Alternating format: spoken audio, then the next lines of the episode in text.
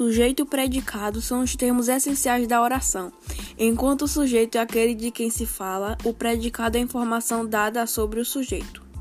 Uma forma fácil de detectar esses termos nas orações é perguntando quem ou o que. Exemplos: os estudantes organizaram a homenagem. Quem organizou a homenagem? Os estudantes.